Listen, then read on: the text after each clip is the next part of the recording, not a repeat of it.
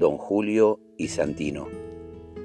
Había pasado un mes desde aquella calurosa noche de febrero cuando buscara a don Julio en el aeropuerto de El Palomar para llevarlo hasta Citibel. Radicado en Jujuy desde hace muchos años, este maravilloso hombre de campo volvía a su pueblo de Buenos Aires para reencontrarse sin miedos una vez más con sus recuerdos tempranos. Aquel primer encuentro fue cerca de medianoche por la demora de su vuelo que debía haber arribado a las 21.50 y los 70 kilómetros que nos separaban de su destino se hicieron muy largos por nuestro cansancio. Ese viaje nocturno por autopistas y calles solitarias invitó a mi pasajero a relatar riquísimas anécdotas de su juventud en la inmensidad de los campos de la Pampa. Jolly, la señora Jugenia que lo acompañaba y cuidaba, era un encanto.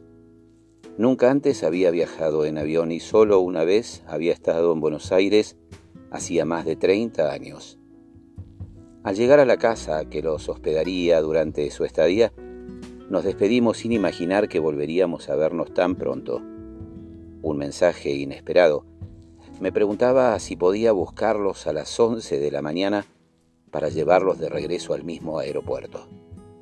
Me pareció extraño que prefirieran que los buscara y no eligieran un taxi o remis cercano. Estuve en la puerta faltando diez minutos para la hora acordada y apenas se acomodaron en sus asientos como si se hubieran puesto de acuerdo, me confiaron que un mes había sido demasiado tiempo. Buenos Aires los había aturdido y no veían la hora de volver a su tranquila Jujuy. Había recorrido los primeros metros por el camino centenario cuando noté que don Julio parecía cansado. Le pregunté si estaba bien el aire acondicionado y qué música le gustaría escuchar durante el viaje. Sorprendido, se animó a responder dudando tal vez de dónde conseguiría un disco de los fronterizos. Sin que entendiera qué estaba haciendo, los busqué en el teléfono y enseguida que confirmé el modo aleatorio, el Gloria empezó a sonar sublime en el auto.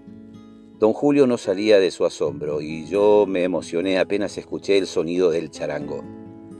Viajamos por autopistas, avenidas y calles congestionadas sin darnos cuenta del paso del tiempo maravillados con la misa criolla.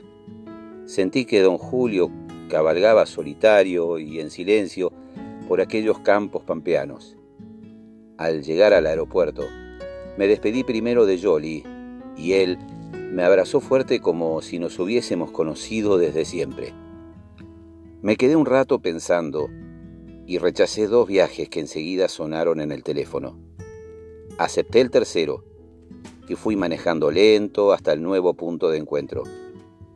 Una mamá muy joven, que parecía agotada, me esperaba en una esquina con una beba en brazos y un chiquito con un delantal flamante de jardín de infantes. Subieron atrás y Santino empezó a reclamar su cansancio del primer día de clases. Una liviana queja se fue transformando en enojo por su sueño y hambre. La mamá intentó seducir su calma prometiéndole una rica hamburguesa, la tele y una linda siesta. Santino, inquieto, parecía no escucharla y pensé en don Julio cuando me dijera que no veía la hora de estar en su casa. Con una seña de complicidad y permiso con su madre a través del retrovisor, le pregunté al chiquitín si conocía la canción del sapo Pepe. Levantó sus hombros como ignorándome mientras lo espiaba por el espejo. Pasaron unos segundos y tímidamente me tocó el hombro. La mamá le preguntó si sabía cantar la canción de la vaca Lola, y antes que contestara exclamé, Yo la sé. Santino me miró tan sorprendido como don Julio, y dudando me desafió para que la cantara. Empezá vos, Santino, le pedí desesperado, disimulando mi ignorancia mientras la buscaba en el celular. De pronto el auto se transformó en una sala de jardín, y como pude, acompañé su canto apenas modulando sin que se diera cuenta.